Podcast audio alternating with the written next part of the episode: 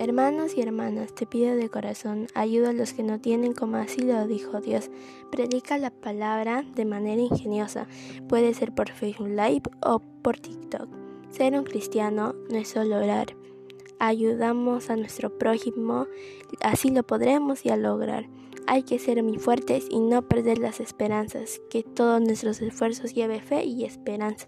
A los que no tienen o perdieron ya la fe, llevémosle alegría y enseñanzas mediante nuestra fe.